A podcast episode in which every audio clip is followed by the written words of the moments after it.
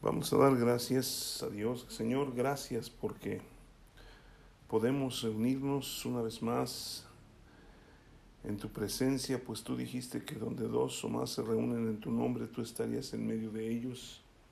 Y sabemos que estás en medio de nosotros a través de tu Espíritu Santo, al cual pedimos que nos revele tu palabra. Queremos aprender más de ti, Señor. Guíanos en tu luz para que caminemos en tu verdad. En el nombre de Jesús. Amén.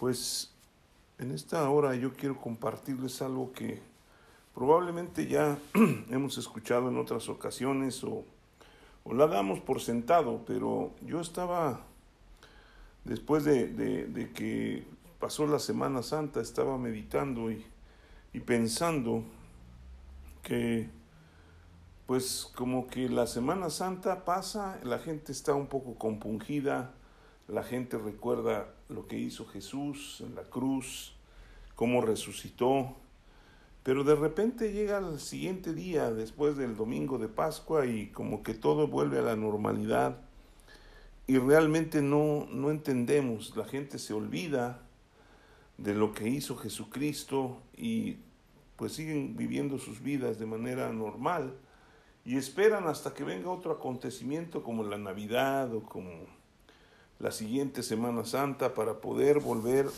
a pensar en lo que es Dios. Y yo quisiera que abrieran sus Biblias y vamos a, estudiar un poquito estos versículos en Juan capítulo 3. Es donde Jesús está hablando con Nicodemo y hemos hablado sobre eso, acerca de que es necesario nacer de nuevo. Pero vamos a leer desde el versículo 16. Y dice, porque de tal manera amó Dios al mundo, que ha dado a su Hijo unigénito para que todo aquel que en él cree no se pierda, mas tenga vida eterna. Porque no envió Dios al, a su Hijo al mundo para condenar al mundo, sino para que el mundo sea salvo por él. El que en él cree no es condenado, pero el que no cree ya ha sido condenado porque no ha, creído en el nombre del unigénito Hijo de Dios. Y esta es la condenación que la luz vino al mundo y los hombres amaron más las tinieblas que la luz porque sus obras eran malas porque todo aquel que hace lo malo aborrece la luz y no viene a la luz, para que sus obras no sean reprendidas. Mas el que practica la verdad viene a la luz para que sea manifiesto que sus obras son hechas en Dios. Normalmente, o yo creo que el versículo más famoso de toda la Biblia es este, el versículo 16, que es de tal manera amó Dios al mundo que dio a su Hijo unigénito para que todo aquel que en él cree no se pierda, mas tenga vida eterna. Y yo quisiera que habláramos y sacáramos un poquito más eh, escudriñando lo que es este versículo y probablemente la próxima semana hablemos del versículo 17 y 18 si nos da tiempo hasta el, 20, hasta el versículo 21. Pero aquí este, este contexto en el, versículo, en el capítulo 3 está hablando con Nicodemo, uno de los hombres que realmente era miembro del Sanedrín y era una persona que sabía muy bien las escrituras. Y Jesús le está enseñando, si se fijan en el versículo 9, dice, respondió Nicodemo y le dijo, ¿cómo puede hacerse esto después de que le dijo que tenía que nacer de nuevo? El versículo 10 dice, respondió Jesús y le dijo, ¿eres tú maestro de Israel? ¿Y no sabes esto? De cierto, de cierto te digo que lo que sabemos hablamos y lo que hemos visto testificamos y no recibís nuestro testimonio. Si os he dicho cosas terrenales y no creéis, ¿cómo creeréis si os dijere las celestiales? Nadie subió al cielo sino el que descendió del cielo, el Hijo del Hombre que está en el cielo. Y como Moisés levantó la serpiente en el desierto, así es necesario que el Hijo del Hombre sea levantado, para que todo aquel que en él cree no se pierda, mas tenga vida eterna. Y después ya viene el versículo 16. ¿Por qué razón? O sea, cuando Jesús está hablando con Nicodemo, ¿sí? él le, le, empieza a explicar algunas cosas y le dice que es necesario que el Hijo del Hombre muera en la cruz, ¿sí?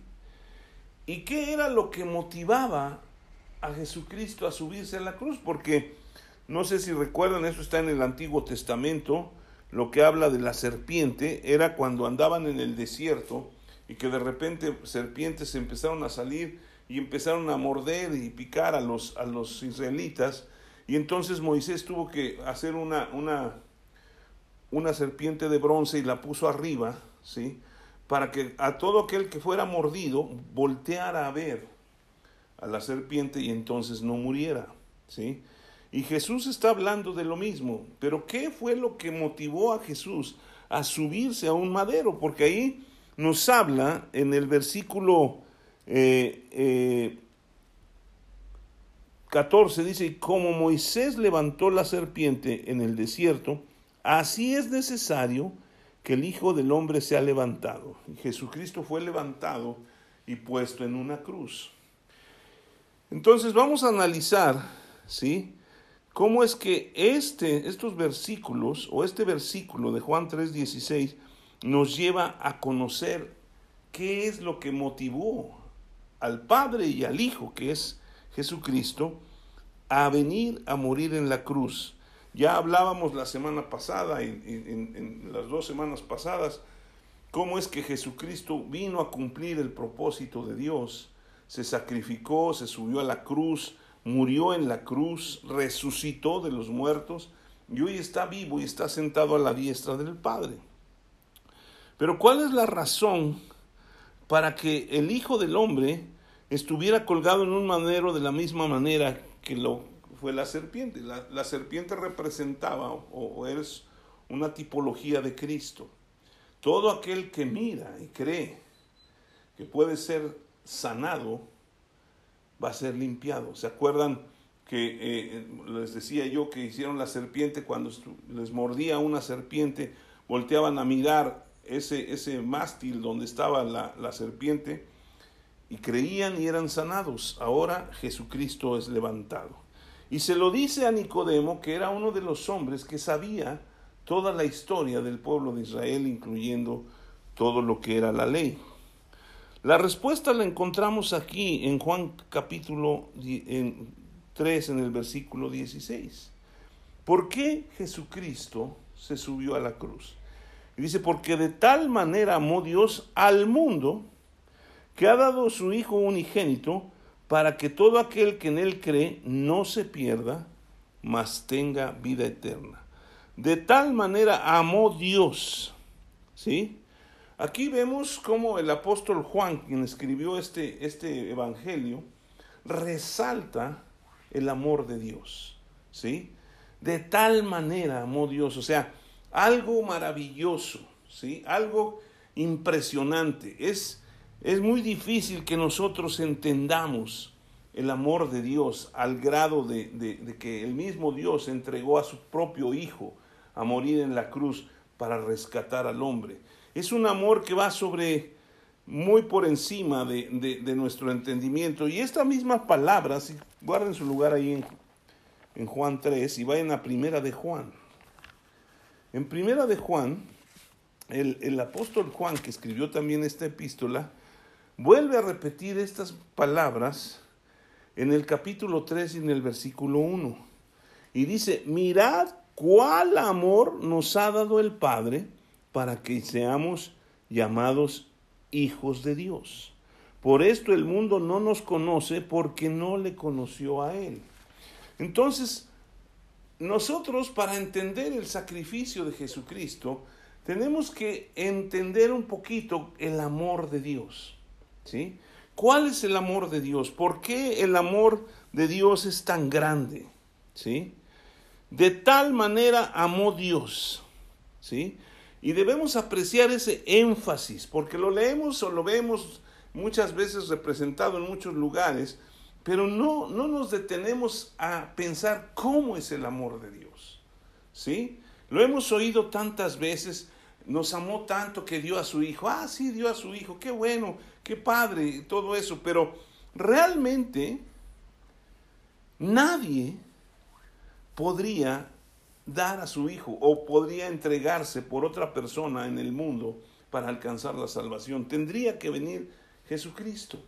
Nosotros vemos algo parecido en, el, en el hombre llamado Abraham, que es el padre de la fe. Cuando Dios le dijo que fuera y le sacrificara a su hijo. Pero aun cuando hubiera sacrificado a este su hijo Abraham, no hubiera tenido ni un sentido. ¿Por qué? Porque también ese hombre nació del pecado. Entonces nos muestra cómo Dios detuvo a Abraham y le dijo, no, no, no lo mates. Lo detuvo porque no era necesario, pero no se detiene cuando Jesucristo va a la cruz y muere, porque Jesucristo era libre de pecado y se estaba entregando en, en todo su ser, cargando el pecado del mundo para ser libre. La semana pasada hablábamos de cómo lo vio Juan el Bautista y dijo, he aquí el Cordero de Dios que quita el pecado del mundo. ¿Sí? Él vino a quitar el pecado del mundo. Entonces, ¿cuál es la motivación de Jesucristo para subirse al madero? Es el amor por el mundo, ¿sí? Yo estaba leyendo y meditando en estas cosas y estaba reflexionando y, y me llamó mucho la atención esta clase del amor de Dios. Y lo hemos leído muchas veces, ¿sí? Eh, eh, por ejemplo, vaya a primera de Juan capítulo 4, ahí donde, donde vimos el otro versículo. Y en el versículo, primera de Juan 4, versículo 10, dice, en esto consiste el amor, no en que nosotros hayamos amado a Dios, sino que Él nos amó a nosotros y envió a su Hijo en propiciación por nuestros pecados. Y realmente en 1 Corintios 13, si quiere ir ahí conmigo, que le llamamos el, el capítulo del amor, nos muestra la clase de amor que Dios derramó sobre nosotros en la vida de su Hijo Jesucristo al entregarlo en la cruz. Y dice en el versículo 4, el amor es sufrido es benigno. El amor no tiene envidia. El amor no es jactancioso. No se envanece. No es indecoroso. No busca lo suyo. No se irrita. No guarda rencor. No se goza de la injusticia, mas se goza de la verdad. Todo lo sufre, todo lo cree, todo lo espera, todo lo soporta.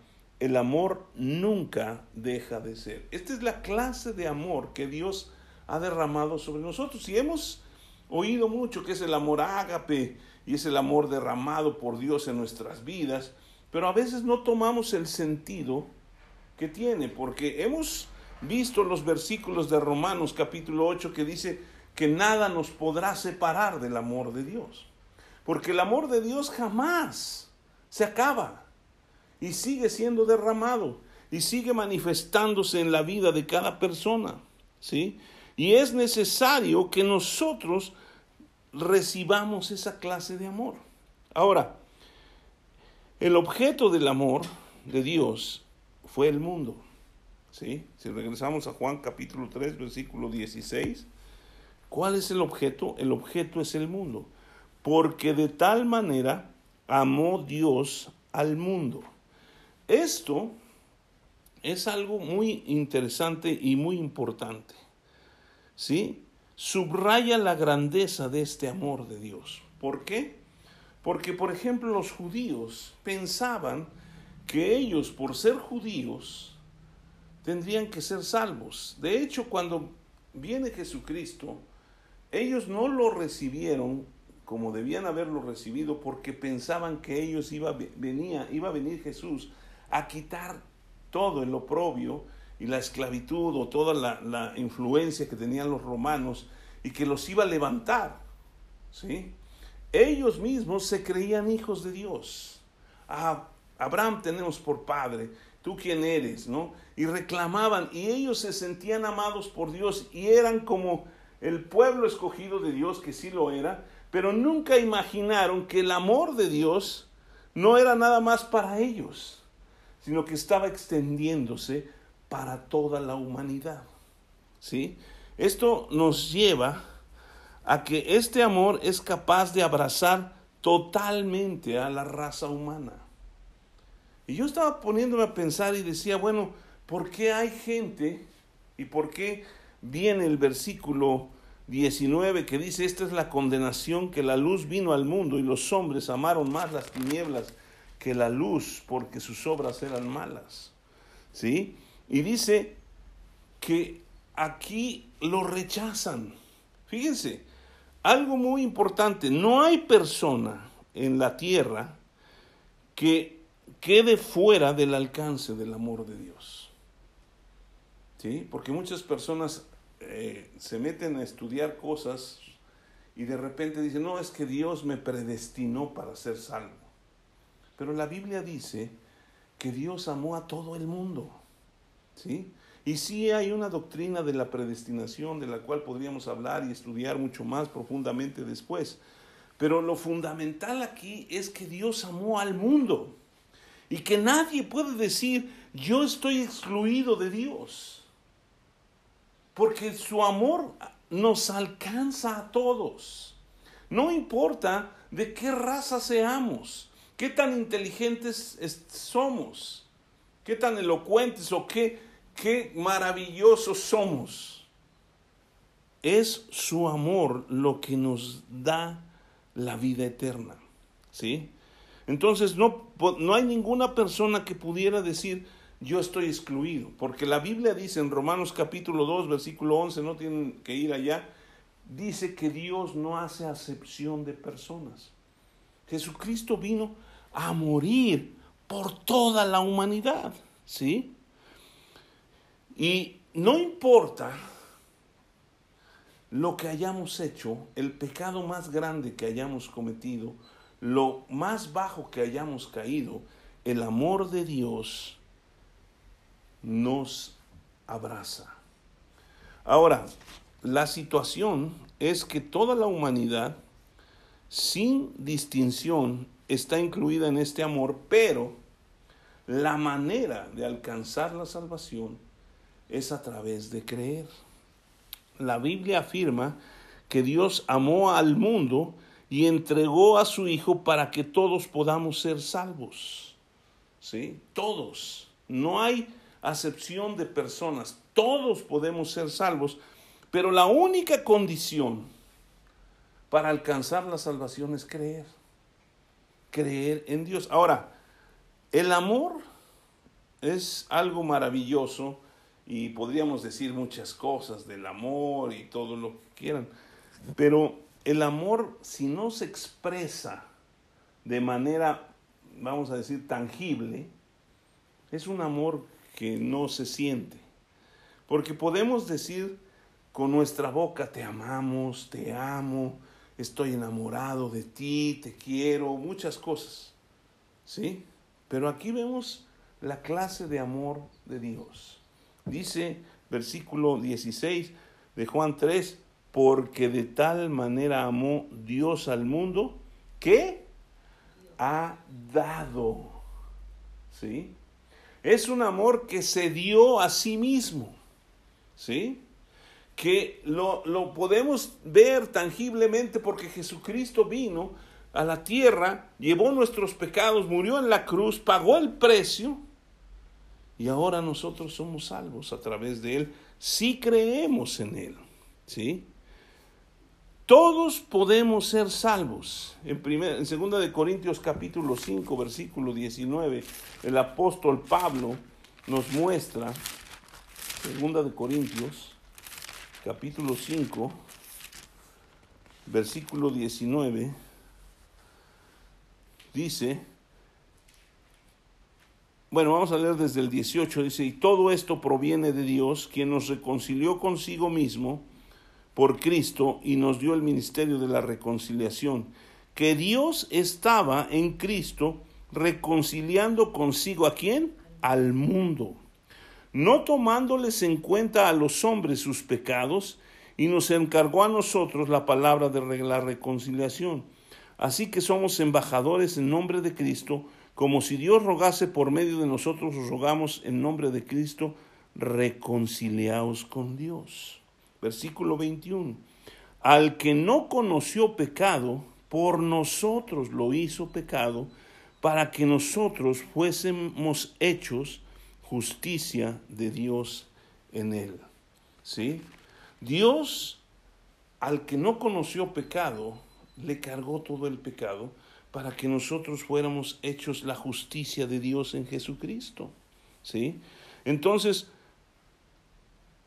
no podemos alcanzar todos estos beneficios de el amor de Dios con todo lo que hizo Jesucristo si no creemos. Él dio, ¿sí? Ahora, si hacemos un poquito de, historia, vemos que el que ofendió a Dios fue el hombre y la mujer cuando estaban en, en el Edén. Dios les dijo, no van a comer de este árbol. ¿Y por qué? Mucha gente dice, no, es que les puso una trampa. Dios quería ver a ver qué tan obedientes eran. No, porque Dios los hizo a su imagen y semejanza y les dio la libertad de escoger. Si Dios no hubiera puesto ese árbol de la ciencia del bien y del mal y les dijera que no lo tomaran, entonces serían como robots, harían todo lo que Dios le dijera. Y de la misma manera, Jesucristo, al venir a la tierra, ¿sí? Él hace todo, ama al mundo, se da a sí mismo por el mundo para que el mundo sea salvo por él. Pero la decisión está en cada persona. Nosotros tenemos que decidir si creemos en él o no, ¿sí? Entonces, solo los que creen en Jesucristo pueden alcanzar la salvación. Potencialmente hay poder en Jesucristo para la salvación de todos los hombres, de toda la humanidad, de todas las mujeres. Dios ya hizo todo. Y yo estaba recordando y pensando, digo, bueno, ¿cómo es posible que se termina la Semana Santa y como que ya se acabó todo? Y entonces, ¿dónde queda la relación con Dios? ¿Qué obtuvimos o qué obtenemos con el sacrificio de Jesucristo? Y mientras no nos pongamos a analizar esa clase de amor y cómo Él sigue amándonos y Él sigue buscando, quiere que todos procedamos al arrepentimiento. ¿Sí? No quiere que ninguno se pierda. Entonces, para poder apreciar perfectamente el amor de Dios, necesitamos entregar nuestra vida a Cristo y creer en Él. Dios siempre se ha agradado de su Hijo. ¿sí? Les voy a decir varios versículos de cómo era tal la relación del Padre con el Hijo que Dios se agradaba en el Hijo. Entonces, el sacrificio de Jesús es totalmente suficiente para agradar al Padre y satisfacer la justicia de Dios. Mire, vaya por ejemplo en Colosenses capítulo 1, versículo 3, vamos a ver varios. Colosenses capítulo 1, versículo 3. Colosenses está después de Filipenses. ¿Sí? Filipenses, Colosenses capítulo 1, versículo 13 dice, el cual nos ha librado de la potestad de las tinieblas y trasladado a dónde? Al reino de su amado Hijo. ¿sí? Dios ama a su Hijo. ¿sí? Romanos capítulo 8, versículo 32. ¿sí? Unos libros antes. Romanos 8, versículo 32. Es un versículo que a mí me encanta y que hemos hablado mucho de él. Dice, al que no escatimonia a su propio Hijo, sino que lo entregó por todos nosotros. ¿Cómo no nos dará también juntamente con, con Él todas las cosas? El que no escatimó ni a su propio Hijo. Jesús es el Hijo de Dios, el unigénito Hijo de Dios, el único que podía hacer algo por nosotros. Segunda de Pedro capítulo 1 versículo 17, más adelante. ¿Sí? Segunda de Pedro capítulo 1 versículo 17. Dice, pues cuando él recibió de Dios Padre honra y gloria, le fue enviada desde la magnífica gloria una voz que decía, este es mi Hijo amado, en el cual tengo complacencia. Era el Hijo de Dios. ¿Se acuerdan también ahí en Mateo 3, en Mateo 3, después de que resucita Jesucristo, en Lucas 4, donde viene la voz del cielo y dice, este es mi, mi Hijo amado, en quien tengo complacencia. ¿Sí? Este es mi Hijo amado. Y Mateo 12, 18, cuando habla del siervo de Dios, ¿sí? me llama la atención porque este versículo nos muestra lo que era Jesús para Dios. ¿sí?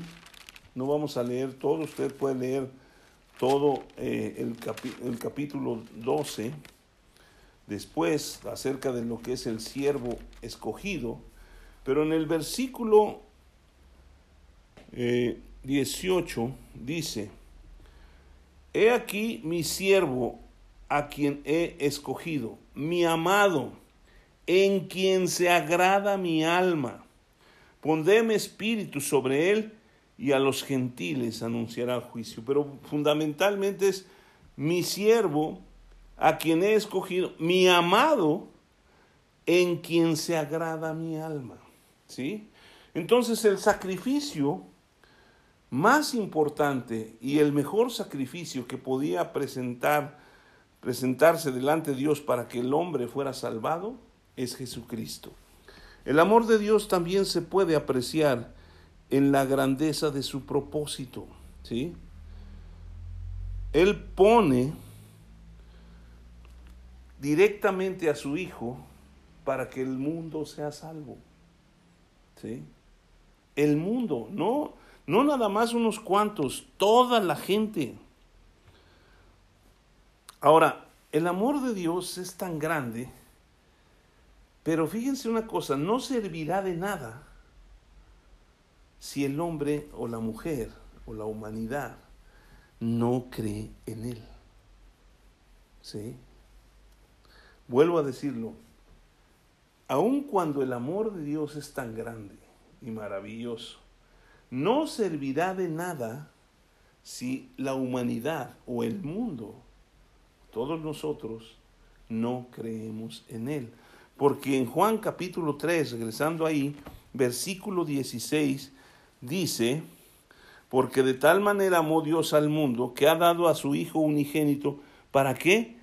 Para que todo aquel que en Él cree no se pierda, mas tenga vida eterna.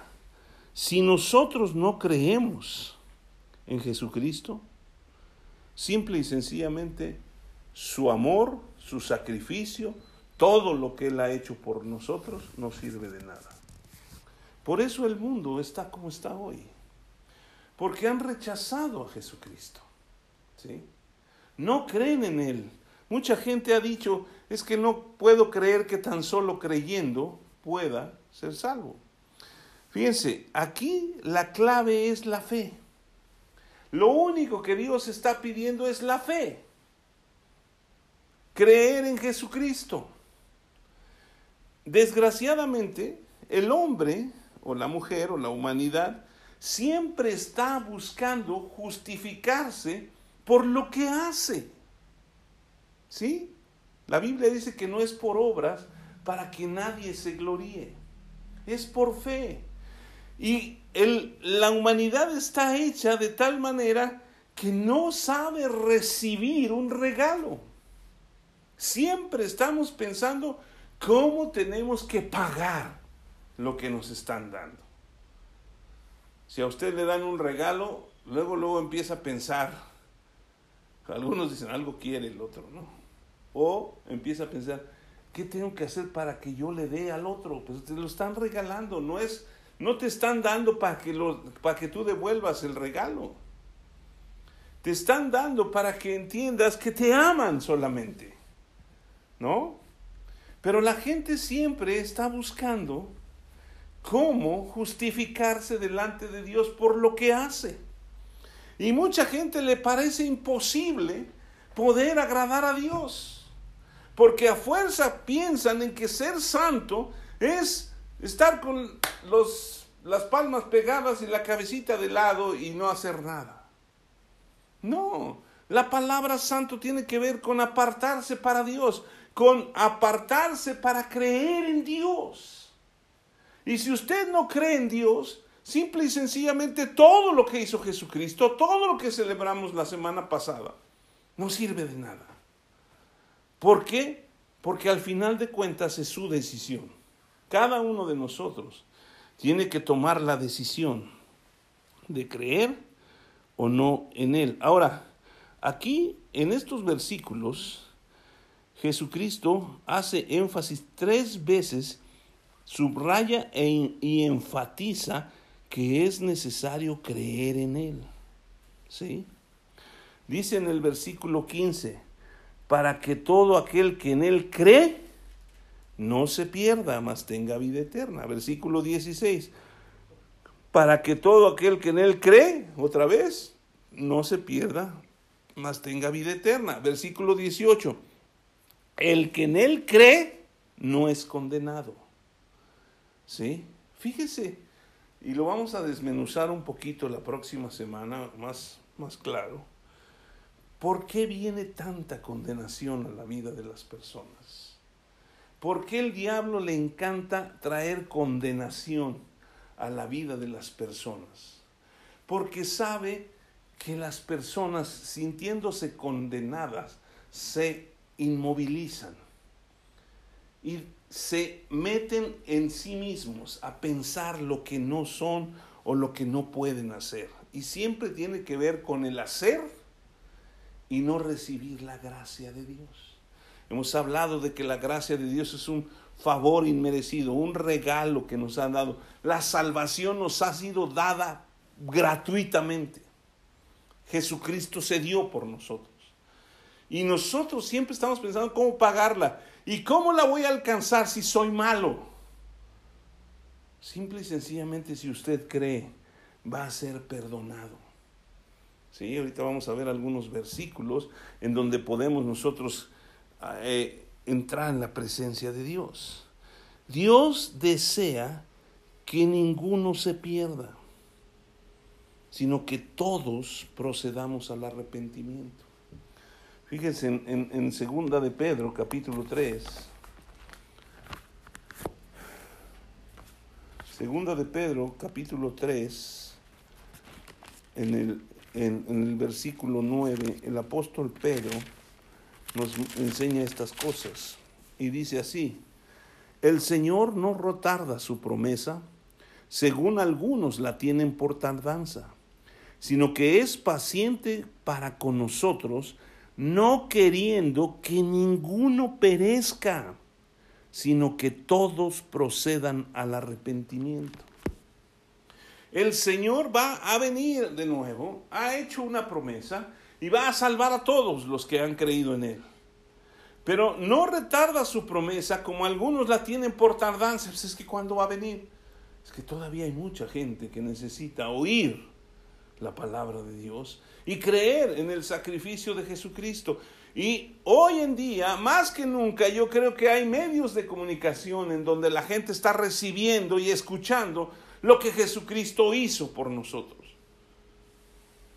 Pero ¿cuál es la respuesta de cada uno? Dios no quiere que perezcan, quiere que alcancemos la vida eterna. ¿Sí? Todos vamos a pasar una eternidad, pero depende dónde la vamos a pasar. Una eternidad de sufrimiento o una eternidad de vida con Dios. La única diferencia la va a hacer el creer en Jesucristo. Porque Él ya pagó el precio. Si nosotros lo despreciamos, como dice el versículo 19, y esta es la condenación, vamos a ser condenados porque nosotros hemos rechazado a Jesucristo, su sacrificio. Es como decirles, mira Jesús, realmente lo que hiciste no me importa. Yo voy a vivir mi vida a mi manera. Yo voy a hacer las cosas como yo creo que se deben hacer. Y Dios, como es respetuoso, nos va a dejar hacerlo. Ahora, mientras estemos vivos, Jesús y Dios y el Espíritu Santo nos van a estar atrayendo hacia Él con cuerdas de amor para que creamos y nos arrepintamos delante de Él. Pero cuando ya está uno muerto, pues ya no podemos hacer nada. ¿Sí? Entonces, en vida es cuando nosotros tenemos que creer en Él. Y nosotros tenemos que vivir de acuerdo a su palabra. Entonces Dios desea que ninguno perezca y que todos procedamos al arrepentimiento. No tenemos que añadir nada. Estaba pensando, ¿por qué el hombre siempre quiere hacer buenas obras, justificarse por lo que él es? Y la única cosa que yo llegué como conclusión es por orgullo, por orgullo. Yo he conocido mucha gente que por orgullo rechazan a Jesucristo. ¿Sí? Y hay gente que se burla de Jesucristo y dicen cosas terribles de lo que hizo en la cruz y de que se burlan de muchas maneras. Y cuando uno los invita a conocer a Cristo, lo rechazan. ¿Por qué? Porque piensan que no son dignos por lo que han hecho. Y nuevamente no es lo que hacemos, es simple y sencillamente orgullo. ¿Y yo por qué? ¿No? Yo me acuerdo cuando yo conocí a Cristo, pues yo era un hombre que me burlaba mucho de las cosas de Dios. Hacía muchos chistes y todo, bueno, los oía porque los aprendí de mucha gente. Pero cuando conocí a Cristo, yo me di cuenta de que verdaderamente Él me amaba. Y de que Él no le importaba lo que yo había hecho. Lo que quería es que, que yo creyera en Él. Y gracias a Dios, pues di el paso, creí en Él recibí a Cristo y mi vida fue transformada. Dios quiere que todas las personas, todo el mundo se salve. ¿Sí? Pero no todos quieren creer. Dios quiere que vayamos a la vida eterna. Por eso dice, de tal manera amó Dios al mundo que ha dado a su Hijo unigénito para que todo aquel que en Él cree no se pierda, mas tenga vida eterna. ¿Y qué es la vida eterna? Porque la vida eterna no comienza cuando morimos. La vida eterna comienza cuando recibimos el sacrificio de Jesucristo, nos arrepentimos y creemos en Él. Y dice la escritura aquí mismo en Juan capítulo 17, explicando Jesús lo que es la vida eterna, él, está hablando en estos versículos, y dice el versículo 3, y esta es la vida eterna, que te conozcan a ti, el único Dios verdadero, y a Jesucristo a quien tú has enviado. ¿Cómo conocemos a Jesucristo? ¿Cómo conocemos a Dios? ¿Cómo conocemos al Padre? A través de su palabra. Jesucristo es la palabra de Dios, es el verbo de Dios. Dice Juan 1.1, en el principio era el verbo, el verbo era con Dios, el verbo era Dios. ¿Sí? y el versículo 14, aquel verbo se hizo carne y habitó entre nosotros y vimos su gloria, gloria como del unigénito del Padre lleno de gracia y de verdad. Entonces, si nosotros nos metemos en la palabra de Dios y aprendemos la palabra de Dios, estamos conociendo al Padre y al Hijo, porque Jesucristo dijo, cuando Felipe le dijo, muéstranos al Padre y nos basta, Jesús le dijo, el que me ha visto a mí, ha visto al Padre. Y si usted quiere conocer al Padre a través de Jesucristo, metas en la palabra de Dios. Conozca la palabra de Dios. Lea la palabra de Dios, aprenda la palabra de Dios y viva por la palabra de Dios. Ahora, esa palabra de Dios va a hacer que su fe crezca. Porque la Biblia dice en Romanos 10, 17, que la fe viene por el oír y el oír por la palabra de Dios. Y entre más oímos la palabra de Dios, entre más leemos la palabra de Dios, nuestra fe crece y creemos en lo que Él hizo por nosotros y todas sus promesas que nos ha dado son sí en Él, en Jesucristo, y amén en Él. Luego entonces, yo quisiera seguir más, pero vamos a dejar la, la, la, otra parte para la siguiente semana porque quiero hablar más sobre cómo el hombre ha dejado a Dios porque sus obras son malas. Y mucha gente no se está dando cuenta del rechazo que está teniendo para con Dios y creen que van a ser salvos. O sea, no creen en Jesucristo, pero creen que al final Dios los va a perdonar. Alguien una vez me dijo, es que si Dios es justo, me tiene que perdonar. Pues si Dios es justo, te va a perdonar si te arrepientes, si crees en Él. Pero no es una obligación que Él te tenga que salvar cuando ya lo hizo todo y tú no quieres dar ningún paso. Quisiera terminar en Romanos capítulo 10 con una oración que está escrita aquí y que es la manera en que nosotros podemos llegar a ser hijos de Dios. Antes de Romanos capítulo 10, Juan 1.12 dice, mas a todos los que le recibieron, a los que creen en su nombre, y está hablando de Jesucristo, Jesucristo les dio potestad de ser hechos hijos de Dios. Si nosotros creemos en Jesucristo, seremos hechos hijos de Dios. Y dice en el capítulo 10, versículo 8, mas ¿qué dice? Cerca de ti está la palabra en tu boca y en tu corazón. Esta es la palabra de fe que predicamos. Que si confesares con tu boca que Jesús es el Señor y creyeres en tu corazón que Dios le levantó de los muertos, serás salvo. Porque con el corazón se cree para justicia, pero con la boca se confiesa para salvación.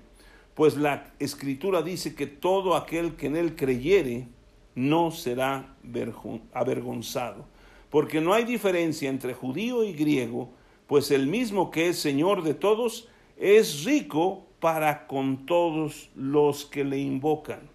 Porque todo aquel que invocare el nombre del Señor será salvo necesitamos creer en Jesucristo, confesarle con nuestra boca como Señor y Salvador, creer en nuestro corazón que Él ya hizo todo lo que tenía que hacer como sacrificio. Él fue a la cruz, llevó nuestros pecados, murió, pero resucitó y hoy está sentado a la diestra del Padre. Es lo único que tenemos que hacer. No tenemos que hacer nada más. Esta es la gracia de Dios. Es el regalo que Dios nos da. Es el favor inmerecido, pero un regalo depende de la persona si lo quiere recibir o lo rechaza. Y yo creo que hoy Dios le está diciendo a usted qué es lo que quieres hacer.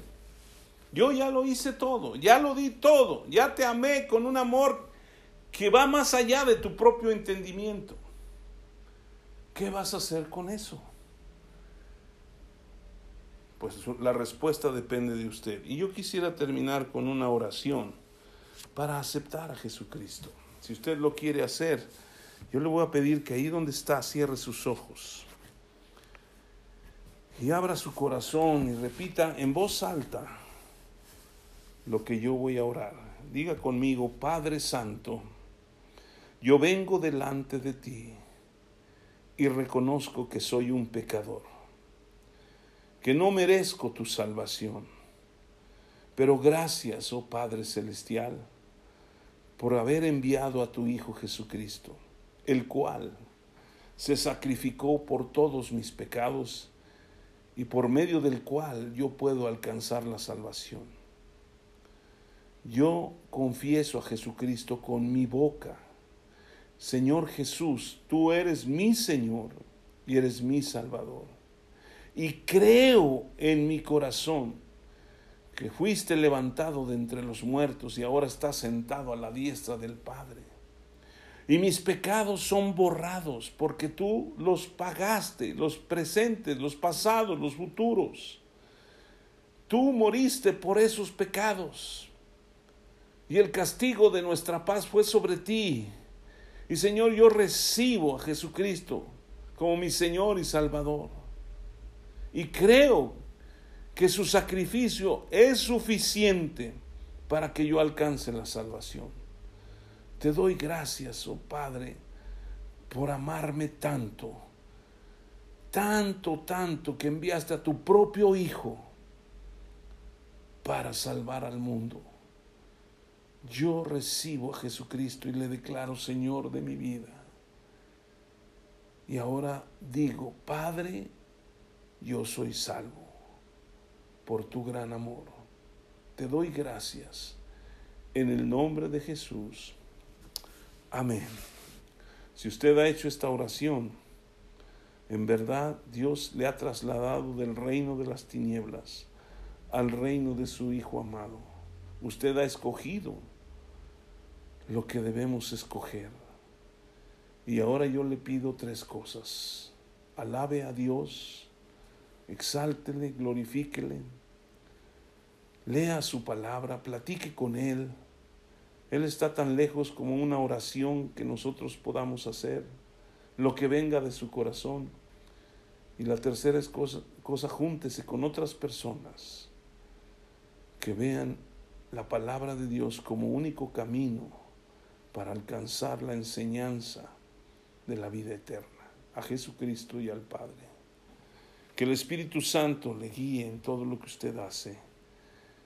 Se lo pido a Dios en el nombre de Jesús. Amén.